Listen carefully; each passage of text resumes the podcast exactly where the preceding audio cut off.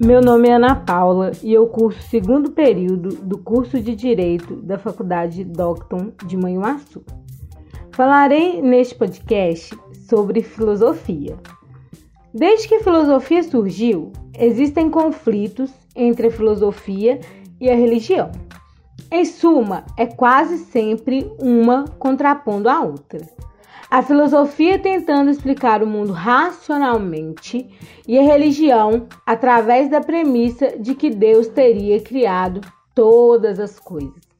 Falaremos aqui, em particular, da filosofia medieval.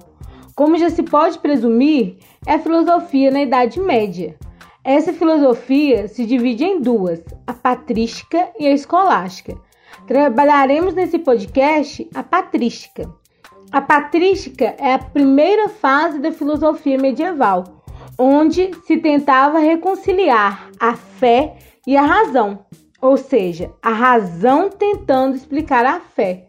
O pensamento é influenciado pelo pensar de Platão, que acreditava que Deus, por ser onipotente, onipresente e onisciente, a sua premissa básica era a existência.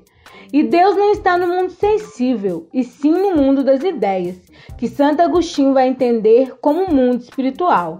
A filosofia aqui é protagonizada por padres, com um conjunto de textos sobre a fé e a revelação cristã. Esses textos dão base para todo o pensamento intelectual da Igreja Católica formação intelectual de seus dogmas e a discussão racional com os heréticos e pagãos.